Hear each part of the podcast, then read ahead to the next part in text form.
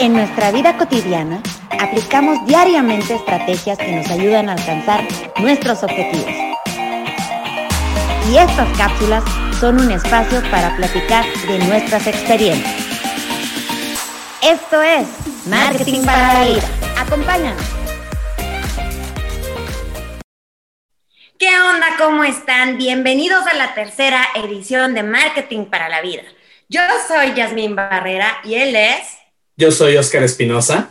Y hoy nos encontramos en un capítulo especial que creo que les va a encantar.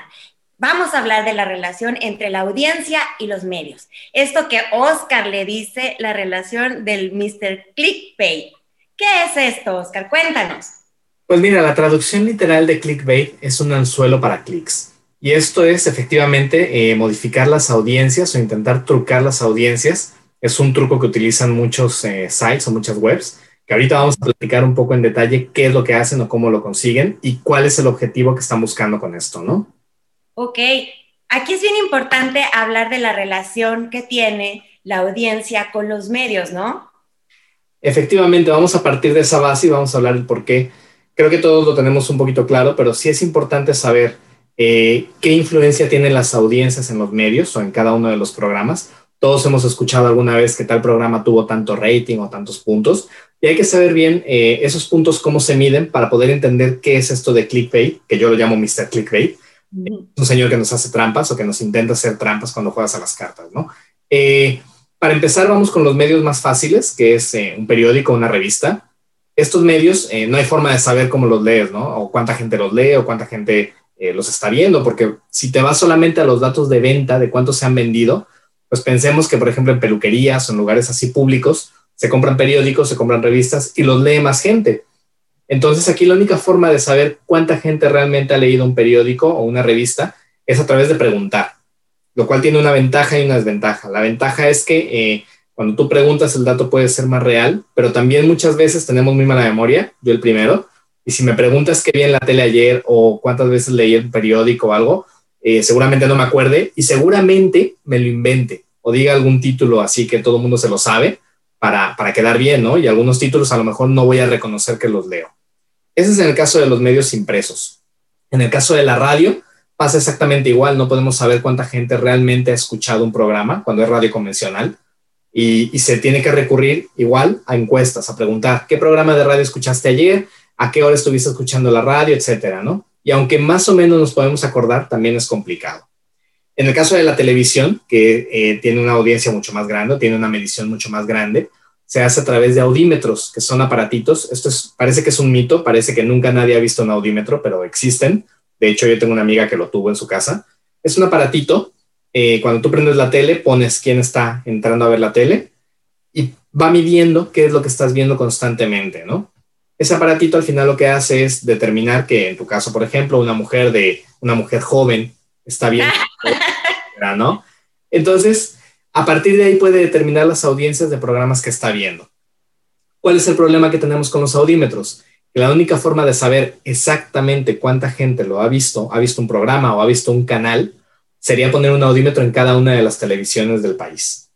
Y eso efectivamente es imposible. Entonces lo que se hace es tomar una muestra, y a partir de esa muestra hacerla, eh, escalarlo a todo el país para saber más o menos cuánta gente es. Pero evidentemente el dato no es exacto, porque a lo mejor pueden tomar como, un, como una muestra que tanta gente ha visto tal canal y en realidad no es esa gente la que lo está viendo o tal programa, ¿no?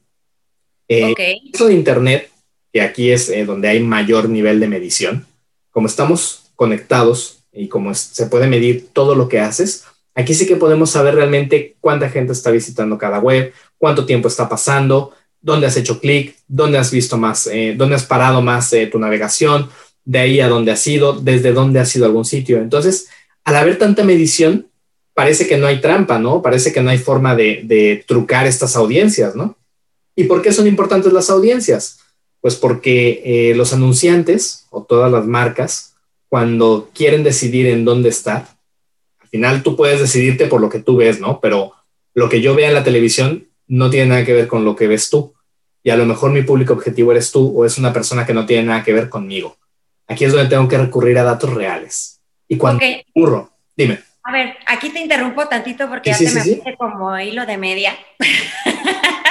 pero aquí es bien importante eh, aclarar algo que me llama mucho la atención en lo que nos has estado comentando, que es que parece que este mundo nos vigila. Y cuando nos sentimos tan observados o cuando sabemos y hacemos conciencia de que estamos siendo observados, seguidos y que nos están midiendo, ¿qué pretende esta medición lograr? Ok, no parece que un mundo nos vigila, un mundo nos vigila. En el momento que entra Internet en nuestra vida, o sea, pensemos que hay eh, un parte de aguas antes y después de Internet. Y antes de Internet, eh, los anunciantes o las marcas lanzaban su mensaje un poquito con, con, las formas, como he dicho, que medía la audiencia para intentar llegar a la gente que consideraban que era importante llegar.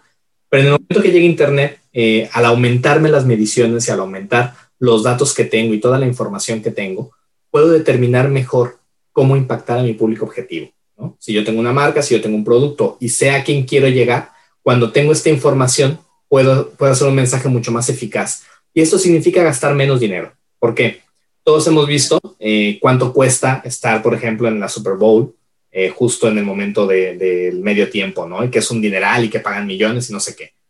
Y ese dinero, en realidad en televisión se paga muchísimo dinero por cada uno de los espacios. Entonces, cuando tú vas a gastar, me lo invento, un millón de euros, 500 mil euros en un espacio, tienes que estar plenamente seguro que los espacios a los que vas te van a funcionar. ¿Cómo puedes estar seguro? Con las audiencias.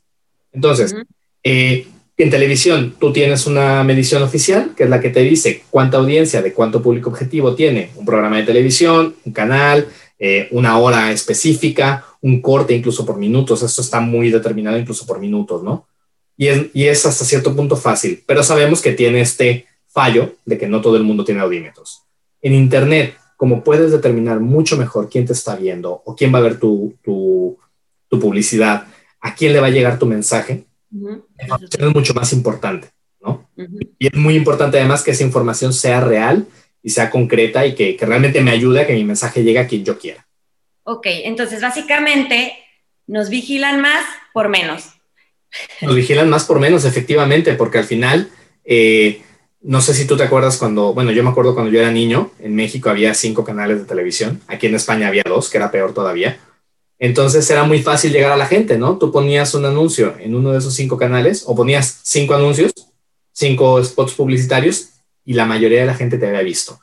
En la actualidad tenemos muchos canales, muchos medios y muchas formas de impactar a la gente. De hecho, eh, no sabemos exactamente cuántas webs hay en Internet. Hay muchísimas, tantas como combinaciones de letras te puedas imaginar o te puedas inventar.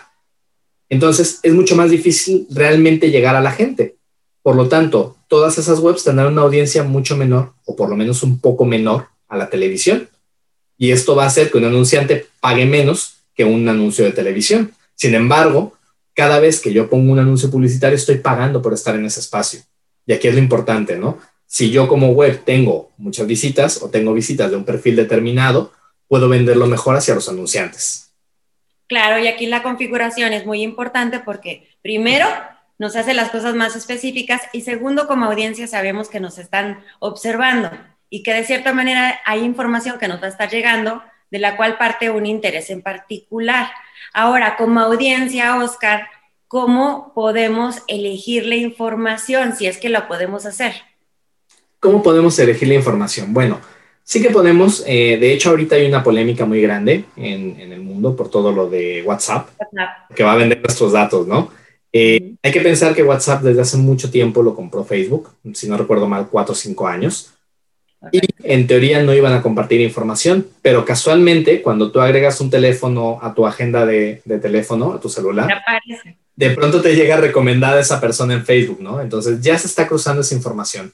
Eh, lo que había ahora, lo que el cambio que iban a hacer en los términos, en realidad era muy pequeño. Sin embargo, se hizo una polémica muy grande porque de pronto la gente se dio cuenta que teniendo WhatsApp te iban a controlar. No es que te controlen, es que tienen tus datos, pero estos datos ya los estás dando desde el momento que te das de alta en una red social. Entonces, cuando tú subes una foto a Facebook, ya están, ya estás compartiendo esa foto, al final queda un poco libre y cualquiera podría tomarla, ¿no? Eh, ¿Cuál es la parte buena de que, de que toda esta información esté en manos de, empresas? Porque al final está en empresas. Eh, que, el, que el mensaje va a ser mucho más personalizado. Cuando a ti te llega una publicidad, va a ser una publicidad que realmente sea algo relevante para ti. Por lo tanto, vamos a ganar todos. Va a ganar el anunciante que está llegando a la gente que quiere llegar y a ti te va a ahorrar tiempo o te va a ahorrar esfuerzos de, oye, mm, me gustaría, no sé qué, ay, tengo ganas de hacer un viaje, ¿no? ¿Cuántas veces nos ha pasado decir, tengo ganas de hacer un viaje, no sé, a Estados Unidos, a Nueva York, y de pronto te empieza a llegar publicidad a Nueva York y dices, ¿qué pasó, no? Pues resulta que los algoritmos están leyendo, incluso muchas veces hemos autorizado a nuestro teléfono a que nos escuche, cuando decimos las palabras claves, las utiliza para mandarnos publicidad relevante. Nos ahorra tiempo para, para, para tomar decisiones, para buscar productos. Entonces, eh, sí es, eh, hay una parte positiva, por supuesto siempre hay una parte negativa y es que quien tenga acceso a esa información puede hacer lo que quiera, pero para eso están las leyes, para eso están los gobiernos que están limitando y regulando toda esa información, ¿no?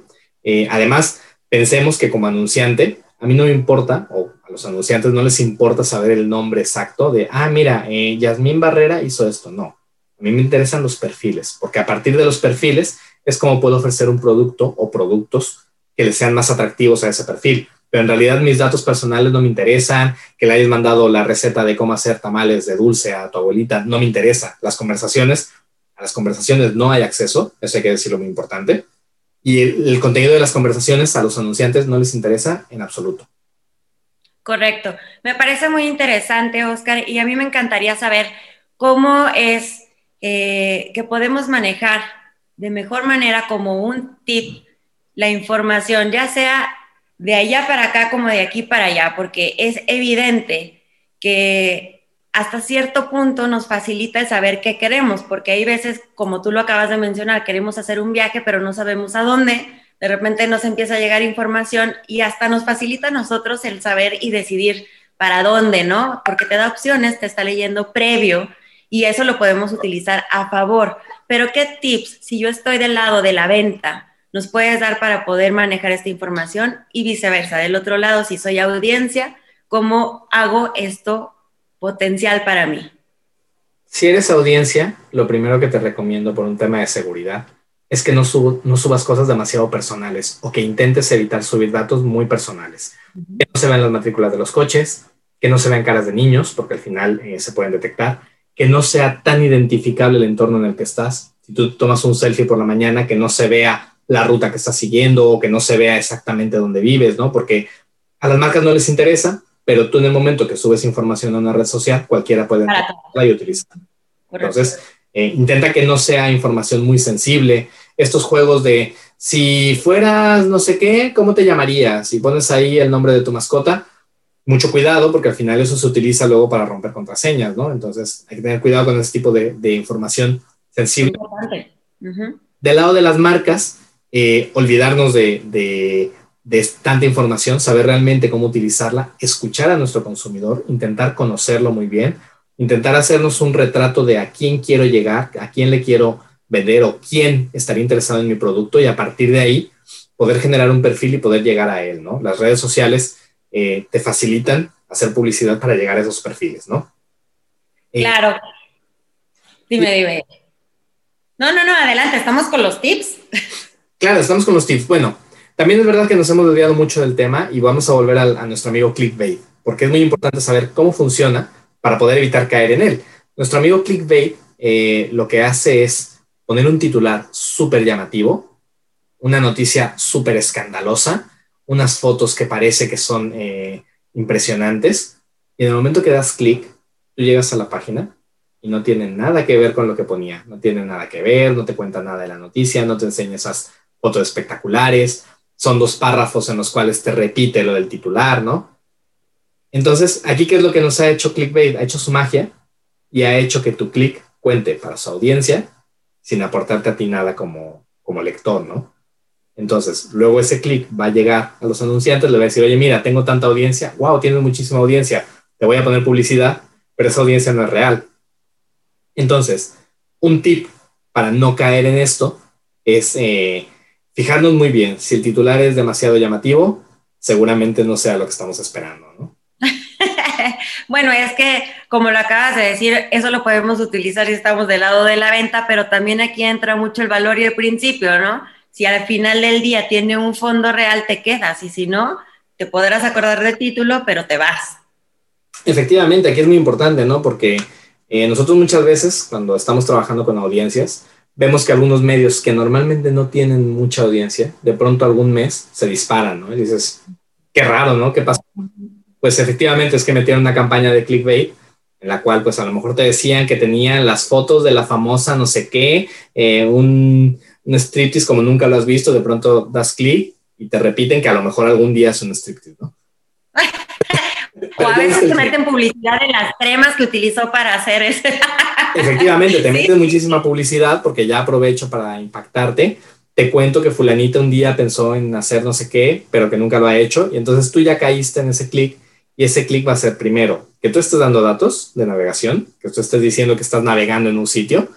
Eh, esos datos luego para la publicidad van a afectarte y a ti te va a quitar tiempo. Aquí es muy importante separar entre el marketing de contenidos, que son contenidos que generan las marcas, que además sirven mucho para contarte bien de mi producto, y esto de clickbait que al final no te va a aportar nada, ¿no? Entonces, eh, pues esto es como si tú vas al puesto de revistas y te compras un periódico normal o te compras el alarma, ¿no?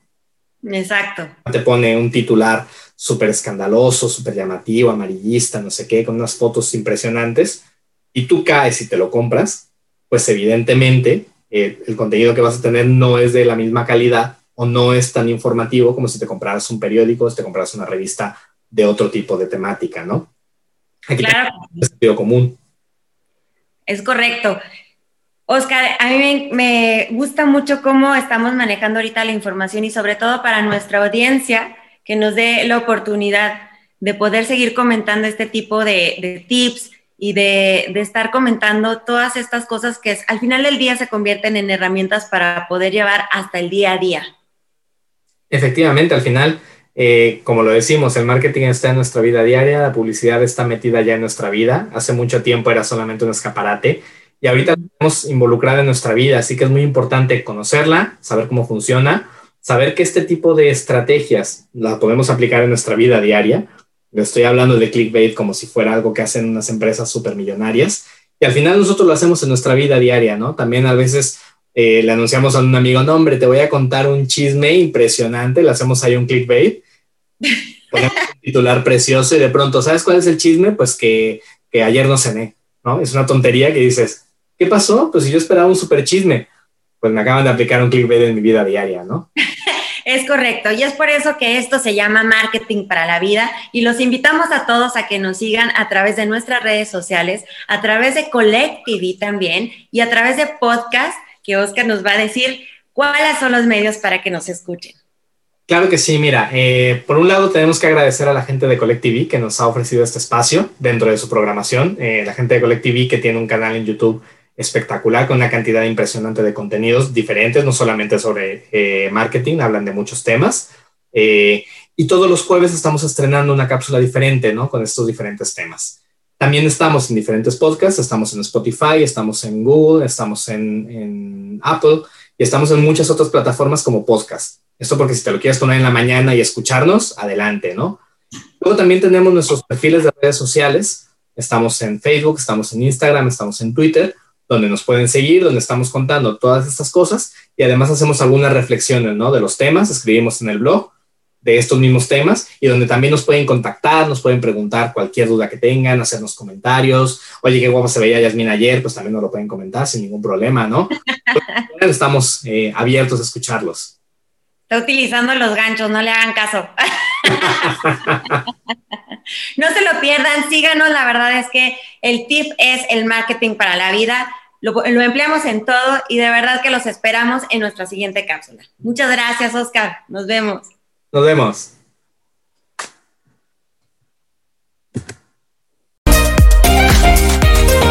Muchas gracias por acompañarnos. Te esperamos en la próxima cápsula de Marketing para la Vida.